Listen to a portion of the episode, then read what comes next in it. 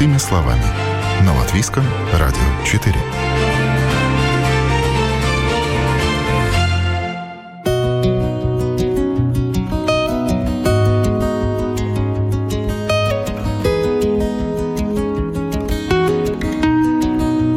Жить посредством сегодня уже не так просто, как раньше. Растут цены на электроэнергию, топливо и продукты питания. Дорожает все не по дням, а по часам. Если зарабатывать больше не получается, значит, нужно начать экономить. Покупать впрок, но с умом. Не ездить лишний раз на машине, а ходить пешком. Подкрутить на пару градусов радиаторы. Заменить старые электроприборы и поменять лампочки на новые экономичные.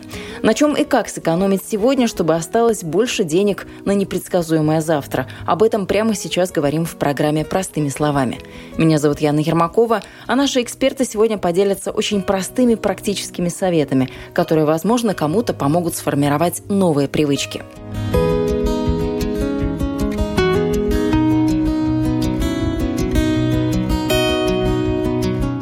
Универсальных рецептов, как платить меньше, нет, честно признается экономист банка СЭП Дайнис Гашпуйтис. Каждому придется самостоятельно думать, от чего он готов отказаться в обмен на пару лишних евро. Очевидно, нужно будет начать с инвентаризации расходов. Мы можем, с одной стороны, смотреть сами расходы, если смотреть, где мы тратим деньги, это одно направление, и, а другой есть э, смотреть потребление как такое, да, потому что, например, если смотреть, где будут э, будут расти цены, это цены на энергоноситель, да, если денег на оплату электричества будет уходить больше, и эта статья расходов будет прямым образом влиять на общую структуру трат семьи или отдельно взятого человека, то, по мнению экономиста, именно в этом направлении и нужно приложить основные усилия. Представитель энергопредприятия «Энефит» Раймонд Сверденш такие усилия делит на две группы. В погоне за экономией можно пойти по пути затратных решений, которые изначально потребуют вложений, ну а можно выбрать условно бесплатные, если на них них, конечно же, хватит самодисциплины. Первое – это, конечно, освещение. Э, я знаю, что в многих э, домах, квартир все еще, ну, старые, как бы старые лампочки, их можно поменять на освещение LED.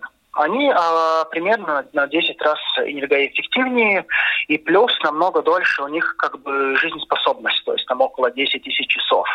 Это, это тоже даст, конечно, какую-то экономию, если смотреть и снизит потребление в квартире или в доме, но из-за этого и счет упадет. Конечно, можно не ограничиваться только лишь экономичными современными лампочками и подойти к вопросу с еще большим размахом. Поменять старый холодильник на новый, электрическую плиту заменить на индукционную с оглядкой на максимальный класс энергоэффективности. Все это имеет смысл, но успеют ли такие вложения окупиться? Это вряд ли переплата за это устройство э, будет в таком размере, то что экономия на электроэнергию может оплатиться, ну, например, через 10 или 15 лет. То есть в таком случае это не всегда выгодно.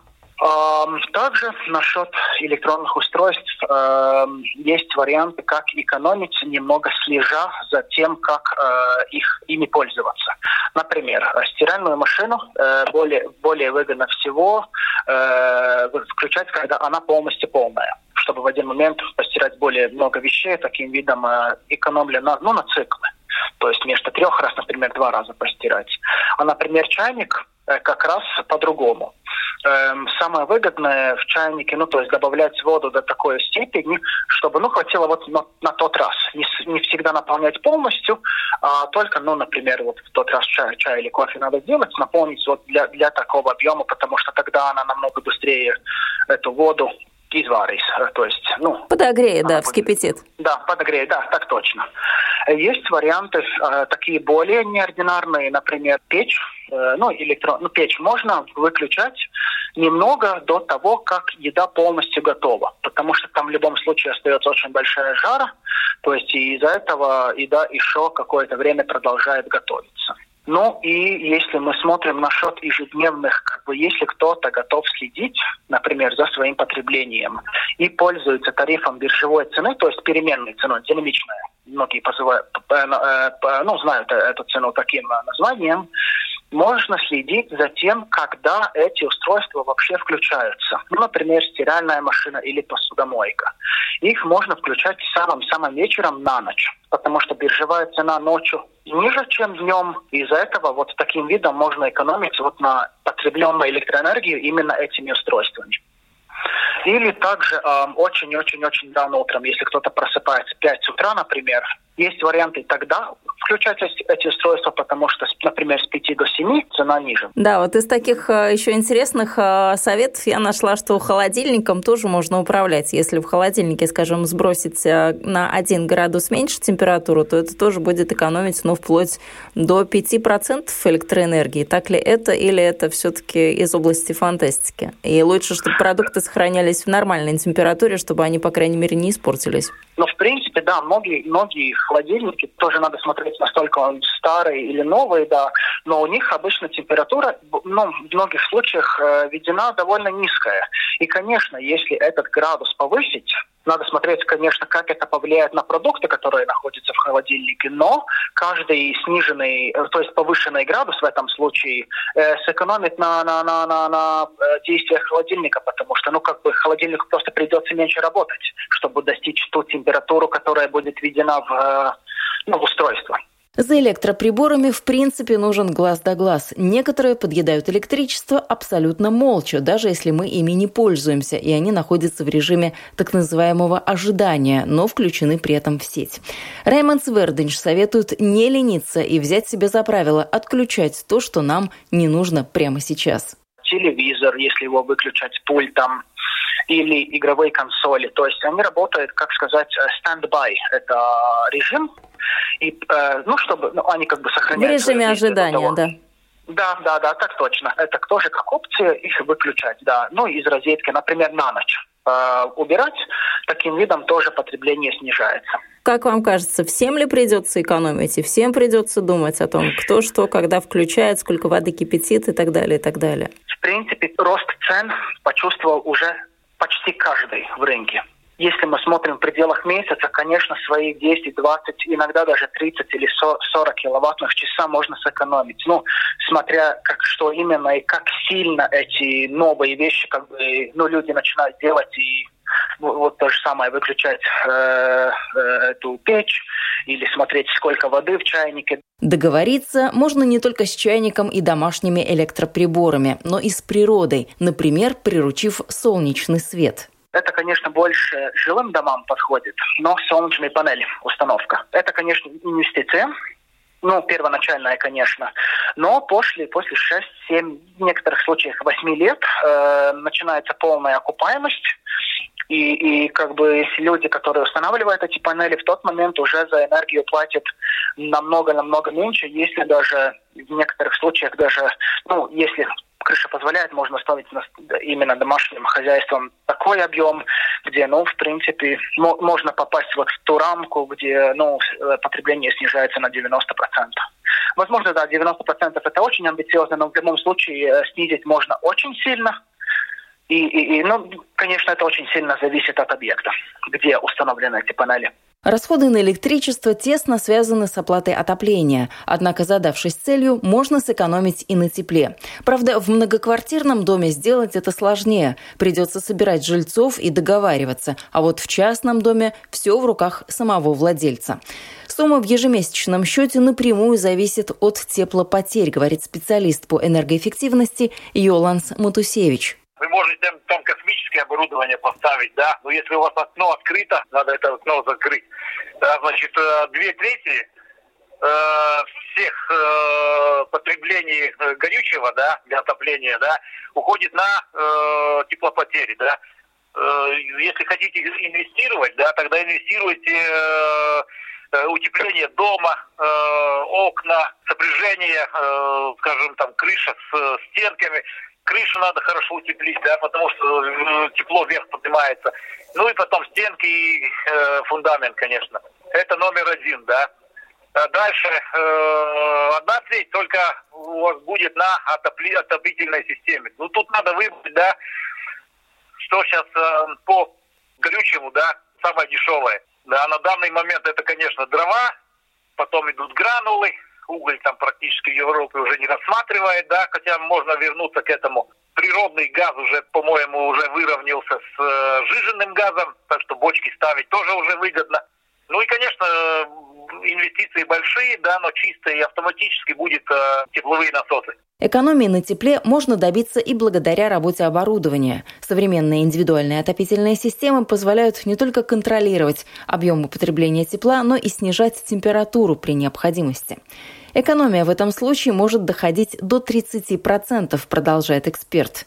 Обращать внимание при этом нужно на такой важный параметр, как коэффициент полезного действия газовым котлам это конденсатный котел, у которого коэффициент полезного действия 99%, да, э, дизельный котел с, э, с теплообменником э, для дымовых газов, да, тоже дает 97-98% э, экономии. Ну, так надо считать инвестицию, потому что э, гранулные котлы, да, как будто гранулы дешевые, оборудование тоже не очень дорогое, да, но там обслуживание смотря как, как этот котел поставить и какими гранулами топить, это тоже надо смотреть, да, потому что иногда э, бывает, что гранул, гранул очень плохо себя показывает и э, все время ломается там что-то, да, то, а есть тоже, скажем, э, удачные проекты, да, где эти гранулы там служат безотказно.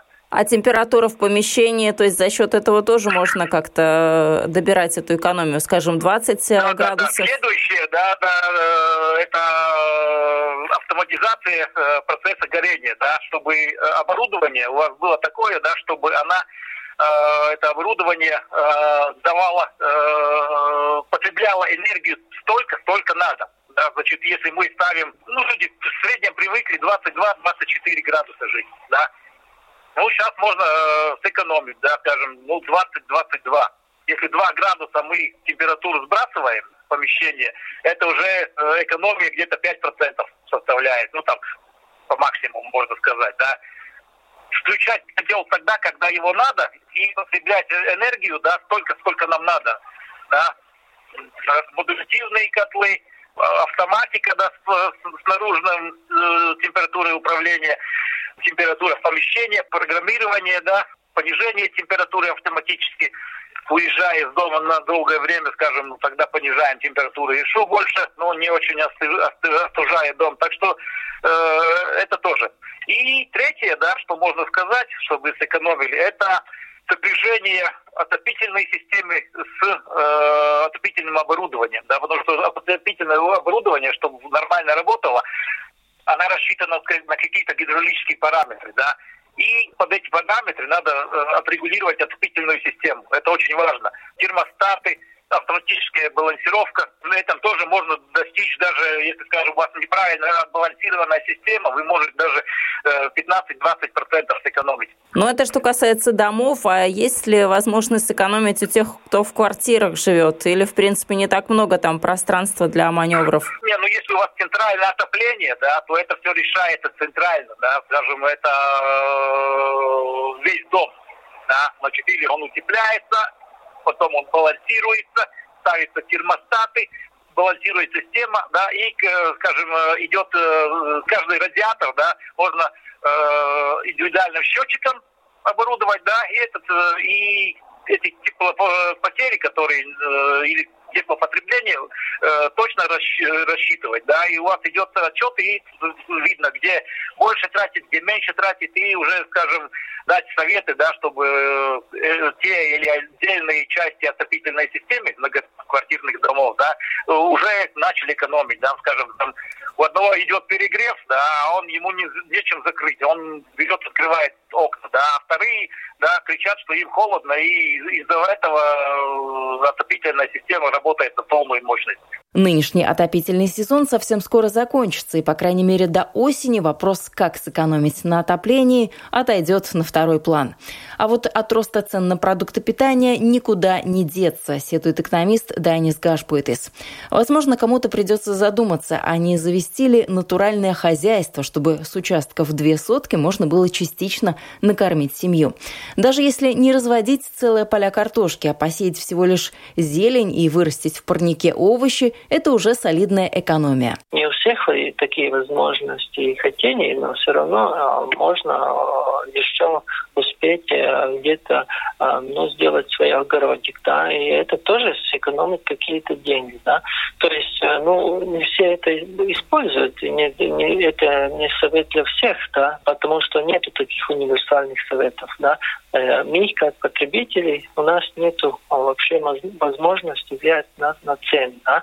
То есть, ну, мы можем только повлиять на наши расходы и наше потребление. Да? Гречка, подсолнечное масло, соль. Можно только гадать, за каким товаром потребитель массово выстроится в очередь в следующий раз. Купить впрок – желание хорошее и понятное. Это выгоднее, но выгоднее здесь и сейчас. А в более долгой перспективе – наоборот. Именно ажиотаж, созданный на пустом месте, взвинтит цену впоследствии. Действовать по принципу «все побежали покупать, и я побежал, дай не сгашпуйтесь» не рекомендуют, если не хотим новых ценовых рекордов. Проще смотреть, где, что и когда можно купить со скидкой. Это более разумный подход. Нет, ну запасы делать можно, но надо, ну это делать, делать разумно, не, как бы не делать ажиотаж. Делается дефицит, а потом мы получаем обратно эти все продукты и, ну, уже по большей цене. Да? И, конечно, если смотреть там а, продовольственные продукты, ну, не очень много продуктов, которых мы можем закупить и, и очень долго держать дома. Да? Есть, я слышал очень много таких случаев, когда люди закупали, а потом а, а, это негде держать, и потом это все надо выбрасывать. Да? Серьезное испытание ждет и наши повседневные привычки. Возможно, отказаться от курения или от чашечки кофе в автомате не кажется такой уж блестящей идеей. Но ровно до тех пор, пока человек не сел и не подсчитал, какую часть от бюджета съедают наши маленькие повседневные радости тенденции, которые мы видим сейчас, они глобальные. Надо э, смотреть, что мы сами можем это, э, это сделать. Но есть э, действительно позиции, где мы можем понаблюдать за собой, сэкономить что-то, от чего-то отказаться. Но это мы, допустим, люди семейные, у кого есть дети, кто, может быть, э, зарабатывает достаточно, но и для него тоже вот сейчас все эти изменения не пройдут незамеченными. Но есть одинокие пенсионеры, есть люди пожилого возраста, кто зарабатывает не так много, кто живет только на пенсию, и кто, в общем-то, ну, уже не видит этих источников для того, что можно сэкономить и где можно сэкономить. Что для таких людей можем а, предложить, посоветовать? Есть ли какие-то вообще варианты для них? Конечно, тут надо смотреть э, со стороны государства, чтобы помочь. Но с другой стороны, если смотреть э, со стороны со стороны банка, мы видим, что ну, как аккуратно платятся, платятся разные, разные там услуги, в том числе коммунальные услуги, мы видим, что э, иногда те, которые зарабатывают меньше, да, они более дисциплинированные, чем те, которые зарабатывают больше. Потому что они, как бы, те, которые зарабатывают больше, они как бы э, более небрежно относятся к своими финансами и полагаются, что доходы будут э, все время, да. А те, которые живут довольно так, э, ну, аккуратно, они в финансовом плане имеют более такие устойчивые финансы, да, имеют сбережения и так далее. Да? Но это, как, э, как я говорил, это не относится абсолютно к всем. Но, конечно, если мы затрагиваем этот вопрос насчет каких-то пенсионеров и какой-то уровень э, доходов, который, конечно, при такой инфляции очень быстро как бы, ну, как бы эти, э, уровень снижается к уровню бедности, да, конечно, тут вопрос социальной политики, да, чтобы до того не дошло. Ну и человеку самому по возможности нужно следить за тем, может быть, какие-то ему пособия уже полагаются, может быть, уже его доходы с расходами не совпадают, и здесь тоже есть какое-то поле для возможности получить дополнительные деньги. Есть такая проблема, да, не знаю, насколько большая, но все равно все, но все равно есть, когда ну, не все знают э, все возможности, да, а, чтобы использовать, да. И, конечно, тут э, мы говорим о каких-то отдельных группах и людей, но все равно, конечно, это ну, как бы возможность, которой тоже надо интересоваться, потому что мы видим, что исходя из этой ковид-кризиса, да, были приняты меры, которые улучшают возможности э, самоуправления, да, то есть э, получить какой-то помощь в самоуправлении, да, это тоже, ну, когда надо иметь в виду и не бояться, интересоваться, если э, человек чувствует, что у него, ну, очень э, туго, и, конечно, он э, видит, что сам не справится, и, конечно, надо интересоваться, потому что эта политика тоже и доход, ну, как бы меняется, да. Напомню, вы слушаете программу «Простыми словами». Говорим об экономии. Что опустошает наши кошельки и как с этим бороться. Буквально через пару минут будем учиться экономно водить машину и экономить на топливе.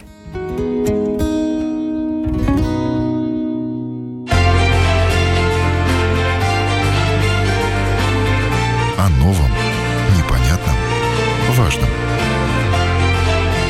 Простыми словами. На Латвийском радио 4.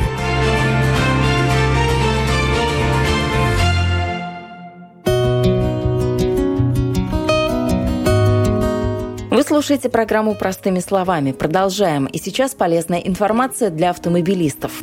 Цена на топливо в последнее время бьет все новые и новые рекорды. В случае каждого отдельно взятого водителя поиск самой дешевой заправочной станции ситуацию особо не спасает. Единоразово заплатить за каждый литр топлива меньше – хорошо, но куда действеннее изменить в принципе привычки вождения и уменьшить именно сам расход. Каждый автоводитель знает золотое правило. Дерганная и агрессивная езда обходится дороже, а вот равномерная, наоборот, ведет к экономии.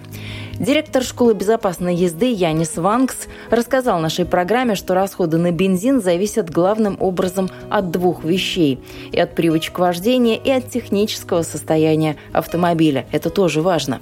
Самые такие простые вещи, которые мы можем проверить, это насколько хорошо машина катится. То есть чем труднее она катится, тем больше как бы надо усилия, чтобы ее передвигать, этот автомобиль, да, и из-за этого тоже и побольше употребляется топливо. А, но самое простое это, во-первых, все, во всех машинах должна быть где-то такая табличка, где написано, какое минимальное или максимальное давление в шинах. Конечно, самые наши сейчас модные новые машины, у них уже есть встроенные датчики давления, они уже вам показывают, если какая-то из шин э, сдуло воздух, и как бы там сразу идет предупреждение, и вам надо все это проверить и отремонтировать покрышку, если, не, не, если надо. Но если машина постарее и нету вот это, этих датчиков, лучше проверить, да, и все время надо держать нормальное давление в покрышках, потому что как только одна из покрышек или несколько покрышек будут э, э, ну, с более маленьким давлением, то, конечно, опять же, вот э, машина будет катиться труднее. Из-за этого и более большое употребление топлива. Да? А, еще, какая, еще есть такая вещь, я смотрю, очень много у нас тоже такие вещи есть. Это как а, багажники на крышу, держатели велосипедов и так далее. Да? То есть э, вещи, которые поставлены на машину, могут повлиять на аэродинамику машины. А, если нам эта вещь не нужна в повседневной езде, то мы ее снимаем во-первых, это лишний груз, то есть лишние килограммы на машину тоже, да. Плюс это проблема с аэродинамикой начинается, и из-за этого тоже, особенно если езда по шоссе, то это тоже увеличивает употребление топлива. То же самое, если есть лишние килограммы в багажнике машины тоже. Да? Чем тяжелее машина, тем э, труднее ее э, разгонять до какой-то скорости. А сколько так можно часть. сэкономить, если есть какие-то такие подсчеты? Потому что нам, э, людям обычным, потребителям всегда интересно, а сколько же это? Советы это хорошо. Вот как на практике они работают, сколько они могут сэкономить? Ну, к сожалению, у меня нет точной информации, я вам не могу дать, потому что, во-первых, э, очень разные машины, очень разные э, моторы и все остальное, да, потому мне очень трудно вам будет дать какую-то точную цифру, но это это может повлиять довольно серьезно, может повлиять. Особенно если там мы едем на наполовину сдутых покрышках, например, да, потому что машина не катится и, и надо употреблять больше усилия, чтобы ее двигать. Аэродинамические элементы, вот эти, которые портят аэродинамику машины, может быть, немножко повлияют поменьше, но опять же надо смотреть, какая конструкция. Да.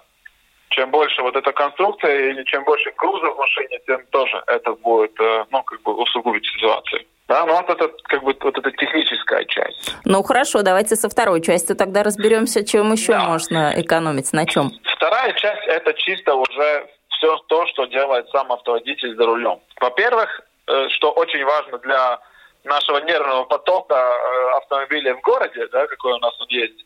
Во-первых, не надо думать, что если я буду медленно, совсем медленно ехать, еле Э, дотрагиваясь до педали газа, что это будет экономично. Это не будет экономично, и это будет мешать другим автоводителям. Э, надо довольно динамично ехать. Вся идея в том, что надо, во-первых, э, надо быть сосредоточенным на задании, это вот это вождение автомобиля, и надо смотреть вперед. То есть надо предвидеть э, дорожное движение вперед. Если, например, мы едем, даже если вот улица пустая, мы видим впереди есть светофор, и мы уже видим, что, наверное, мы не успеем на зеленый светофор. Нет смысла до последнего держать эту скорость, а потом резко тормозить у самого светофора. Да. А, самый лучший вариант – накатом приехать к этому светофору или месту, где вам надо остановиться. А, если скорость разрешает, и мы сейчас говорим по поводу машин – который с механической коробкой передач, потому что с механической коробкой передач больше контроля у автоводителя, и он больше может повлиять на экономию транспортного средства, потому что с автоматической коробкой передач, в принципе, намного меньше, как мы можем ну, сами, как автоводители, повлиять на ситуацию. Мы можем, но не, не настолько, как на механической. Да?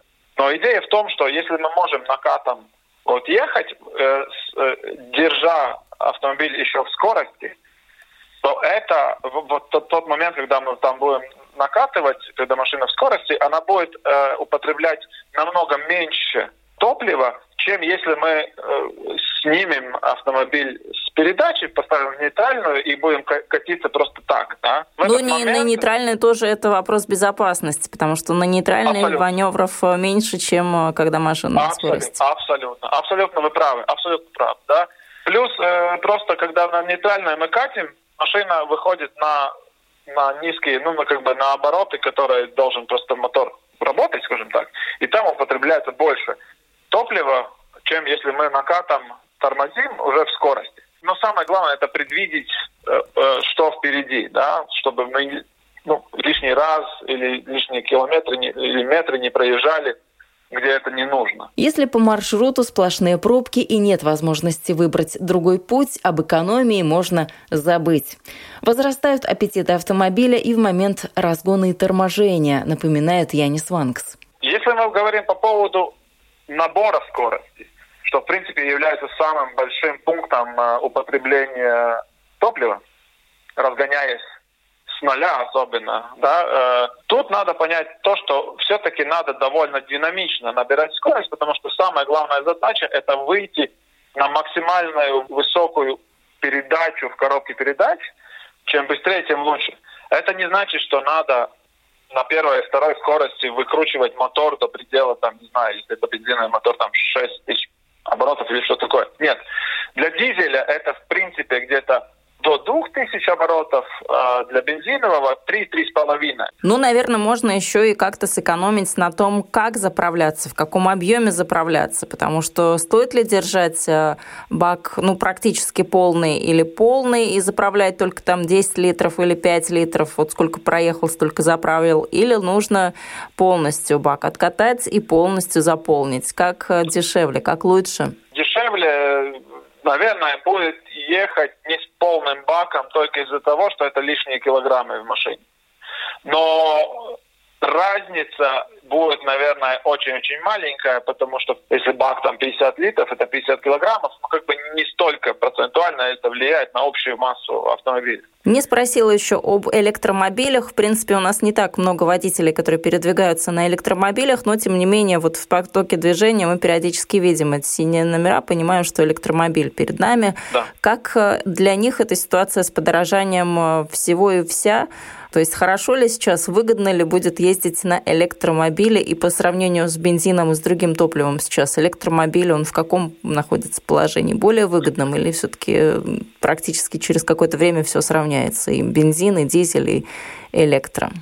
Я бы очень хотел знать ответ, точный ответ на этот вопрос. Но, в принципе, надо смотреть, наверное, все-таки на, просто на цены электричества и чем и как мы ее заряжаем. Да? То есть если, например, э, человек э, живет в частном доме и может, например, э, заряжать свой электрический автомобиль там или частично, или полностью, там, например, с солнечных батарей, то, наверное, это вообще самый дешевый вариант, как передвигаться, потому что ну, мы знаем, что солнечная энергия ничего не стоит. Да?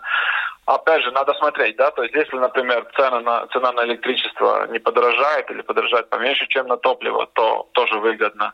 А если там, не, не дай бог, начнется какой-то дефицит топлива или, или что-то другое, то и, и электричество доступно, то опять это есть бонус. Это просто зависит от процессов, которые происходят в мире, да, и, и у нас в Латвии. Ну, еще не спросила по поводу кондиционеров э, и печек обогревательных э, в машинах. Если мы выключаем кондиционер, открываем окошечко, если мы, скажем, выключаем печку и предпочитаем мерзнуть, это нам поможет сэкономить или нет?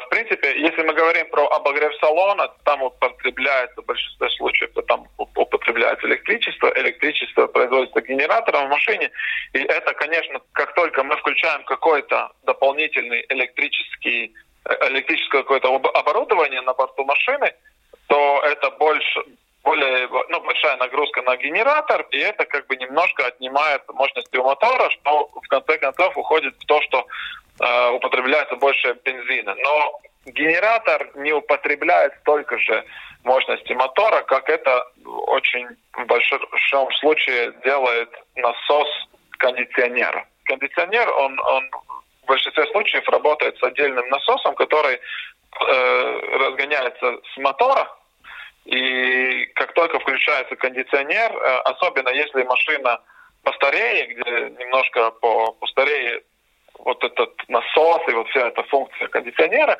то это может быть довольно большой даже еще дополнительный употребитель топлива в машине. Так что кондиционер, да, это, это одна из позиций, которая, если им не надо пользоваться, то лучше его включать только когда очень-очень уже надо. Ну, на чем еще можем сэкономить, даже не знаю. В машине-то не так и много вариантов, э, на чем можно экономить. Э, вместо стеклоомывателя водичку заливать, ну, наверное, это все-таки не вариант, потому что должна быть э, химия для машины специальная. Абсолютно, вы правы, вы очень хорошо разбираетесь. Я, я так смотрю в этих делах, очень хорошо, приятно это. Э, э, да, э, вода не вариант, потому что, в принципе, летом особенно, если есть э, насекомые, которые сбиваются на переднее стекло, ну, с водой там ее, это смыть невозможно будет. Э, скорее всего, это просто размажется все по стеклу и будет очень плохая видимость вперед, что опять же идет к тому, что просто будет небезопасно водить автомобиль. Потому там, наверное, экономить не надо. Надо тогда лучше купить хорошие щетки на стекло, которые могут, употребляя вот эту жидкость, которую вы ну, брызгаете на переднее стекло, э, которая может быстрее и качественнее протереть переднее стекло. То есть если у вас щетки плохие, вы много используете эту, эту, эту жидкость, да, и она быстрее заканчивается. Если щетки хорошие, там они быстро все прочищают, и как бы эта жидкость у вас выходит меньше. Ну, если владельцы старых машин только думают о том, какую жидкость залить, то владельцы новых машин, им приходится уже думать и о том, как залить какую-то дополнительную жидкость от блю и так далее, и так далее. То, что в новых машинах уже в некоторых обязательно. Да, да. Ну, это, это обязательно, особенно в новых машинах. Там даже компьютер не даст вам ехать без э, дополнительного этого AdBlue, если он закончился. Как вы смотрите, в общем, на привычки автоводителей? Вот мы сейчас очень много с вами таких лайфхаков лайфхаков и советов э, э, вспомнили, чем можно помочь, как можно сэкономить. А вот привычки, как автоводители меняются, насколько быстро и как можно, может быть, этот процесс облегчить? Ну, это надо просто хотеть. Э, это несложно, это несложно, в принципе, если это очень хотеть и вы и как бы на регулярной базе практиковать, хоть понемножку, то в конце концов, если мы привыкаем к этому, это уже происходит автоматически, и мы даже про это не думаем, но просто уже делаем. Да.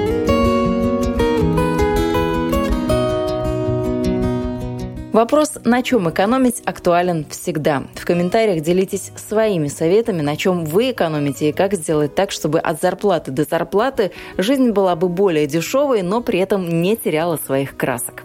Вы слушали программу «Простыми словами». Этот выпуск для вас подготовила я, Яна Ермакова. Всего доброго и до новых встреч в эфире.